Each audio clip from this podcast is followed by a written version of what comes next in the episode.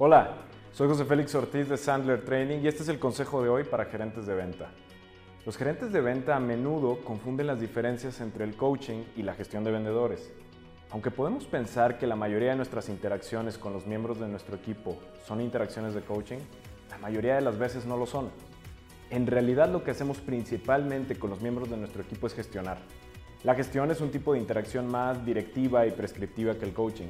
Cuando estamos gestionando, todo se trata de haz esto, haz aquello, o a la inversa, no hagas esto, no hagas aquello. Pero no les estamos haciendo preguntas significativas, que es lo que haría un verdadero coach. Permíteme compartir un ejemplo fuera del mundo de las ventas que puede ayudar a aclarar un poco la distinción. Uno de mis primos jugaba fútbol americano cuando era más joven y era bastante bueno en eso. Cada vez que yo iba como invitado a uno de sus juegos de fútbol americano, notaba que el coach corría de un lado a otro del campo gritando instrucciones diciéndoles a los jugadores cuándo estaban fuera de posición, diciéndoles qué hacer y cómo hacerlo. Mi otro primo jugaba al tenis y él también era muy bueno. Sin embargo, noté que su experiencia de juego con su coach era completamente diferente. El coach apenas decía una palabra durante los partidos de tenis. Cuando había una pausa en la acción, podía inclinarse y susurrarle algo, pero no estaba tratando de controlar cómo jugaba mi primo. Así que te invito a notar la diferencia entre alguien corriendo de arriba abajo, gritando órdenes, movimientos y tácticas, y alguien susurrando al oído del jugador durante una pausa en la acción. Ambos roles son importantes, ambos son necesarios, pero para mí ese coach de fútbol americano tenía el título equivocado. Creo que era más un supervisor del fútbol americano. Lo que estaba haciendo era lo que hace un supervisor en el día a día. Un coach, por el contrario, ya conoce el nivel de competencia del jugador y se inclina a dar un paso atrás y dejar que haga lo suyo al brindarle suficiente espacio para ejercitar esa competencia. El jugador ya ha realizado su formación y ahora la está implementando. El coach le hablará sobre los matices, le hará preguntas sobre ciertas opciones, pero es un tipo de interacción completamente diferente.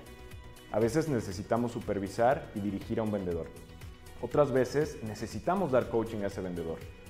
La parte difícil es saber cuándo y cómo desempeñar el papel correcto.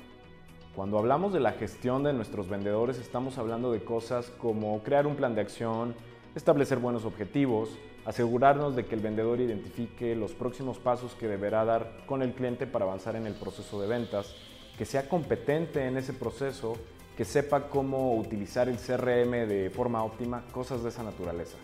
Todo eso es de vital importancia, pero ten en cuenta que son interacciones muy directivas y orientadas a las tareas.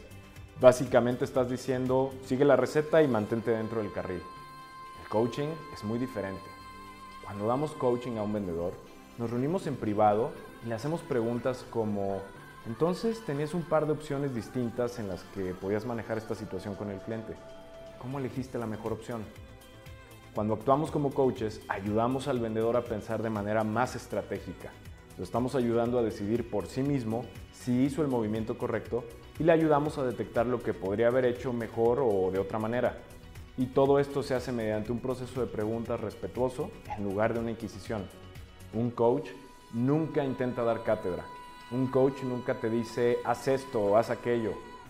Las preguntas que haga un buen coach ayudarán al vendedor a descubrir por sí mismo que probablemente había una mejor manera de hacer algo. El coaching se trata realmente de apoyar el autodescubrimiento. El autodescubrimiento hace que el cambio positivo sea mucho más probable. La gestión, por el contrario, aunque importante, no asegura realmente un cambio futuro porque no permite una discusión sincera con el vendedor sobre ese futuro que quiere crear. Eso es algo que solo un coach puede ayudar a descubrir. Soy José Félix Ortiz de Sandler Training y este fue el consejo de hoy para gerentes de venta. Buena suerte y buenas ventas.